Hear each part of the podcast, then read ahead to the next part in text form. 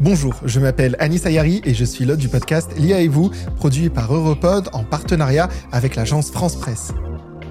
Dans L'IA et vous, nous traitons de l'histoire de l'IA et de son impact sur nos vies.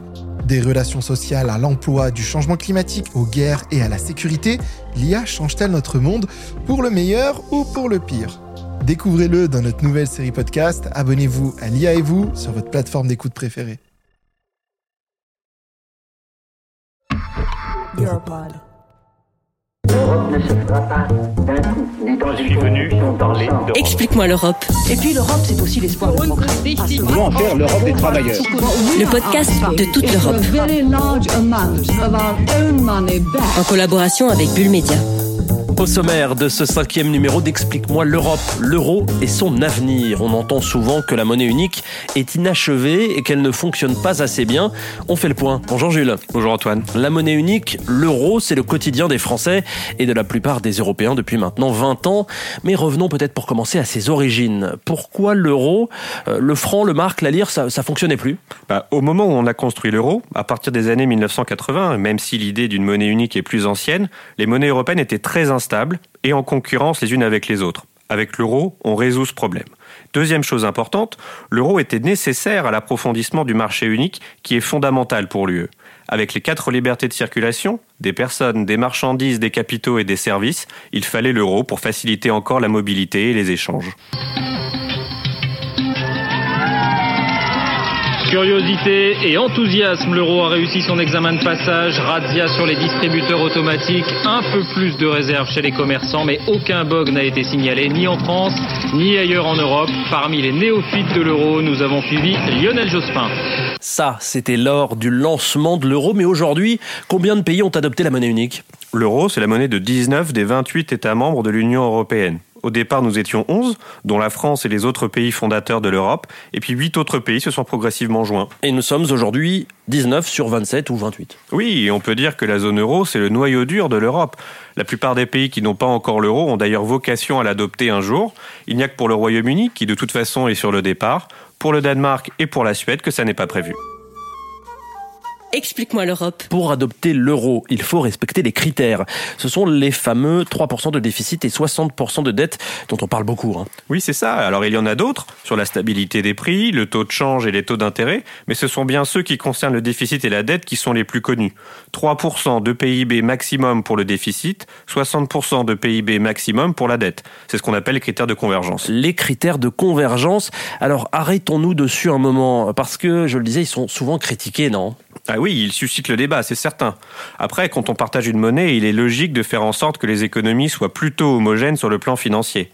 Mais effectivement, certains économistes et certains politiques notent que les critères ont été fixés de manière un peu arbitraire, sans réelle justification économique. Et ça empêche potentiellement les États membres de recourir à la dépense publique en cas de difficulté économique. Mais est-ce qu'ils sont toujours euh, respectés? C'est pas le cas, non? Ah non, c'est vrai.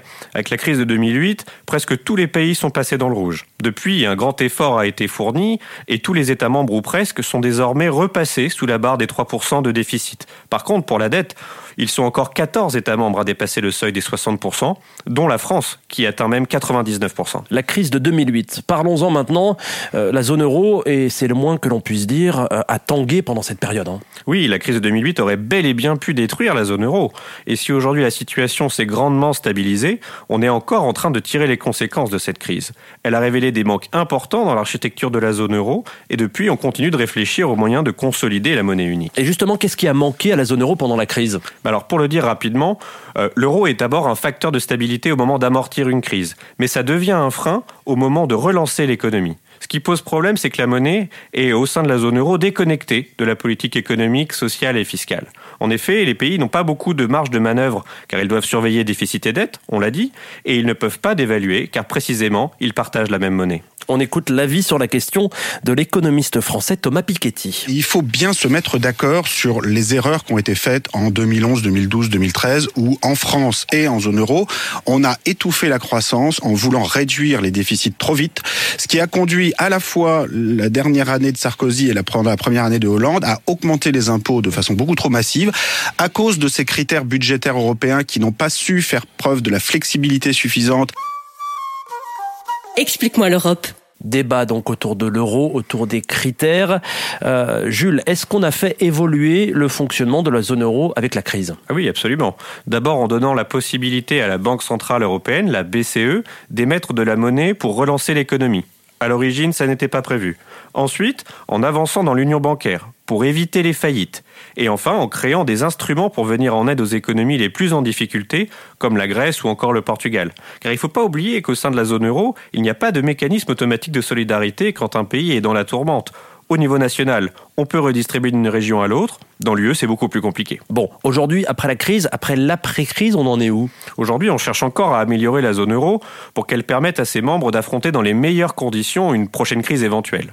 Et à cet égard, le sujet le plus brûlant, c'est la constitution d'un budget qui lui serait spécifique. Et ça, la France y est favorable. Hein. Oui, c'est ça. Et il s'agit d'ailleurs d'un des principaux dossiers portés au niveau européen par Emmanuel Macron. La France voudrait un budget important de stabilisation, donc c'est l'expression du président français, en cas de crise. Il s'agirait de transferts financiers à destination d'un pays en difficulté pour soutenir l'activité sans avoir à trop recourir à des réformes douloureuses, comme l'a notamment connu la Grèce. Et ça, ça va avoir le jour? Bah, Probablement pas à court terme, car pour le moment, la France est un peu seule sur ce dossier. L'Allemagne n'est pas totalement opposée, mais le pays craint toujours d'avoir à payer pour des États qui seraient peu vertueux. Et d'autres pays encore, comme les Pays-Bas par exemple, sont franchement contre toute redistribution, si bien qu'on se dirigerait plutôt vers un instrument budgétaire modeste en taille et qui ne financerait que des réformes qui seraient approuvées par l'UE ou encore des projets d'investissement. Merci Jules. L'histoire de l'euro, on l'a compris, n'est donc pas encore terminée. À voir si les pays de l'Union européenne qui ont adopté l'euro seront disposés à mettre encore davantage en commun euh, et à accepter une sorte de redistribution. Pour aller plus loin, vous pouvez consulter l'article de toute l'Europe consacré au budget de la zone euro sur toute l'Europe.eu et retrouver évidemment ce podcast sur toutes les plateformes iTunes, Spotify ou Ico Podcast. On se retrouve très vite pour l'épisode 6 d'Explique-moi l'Europe.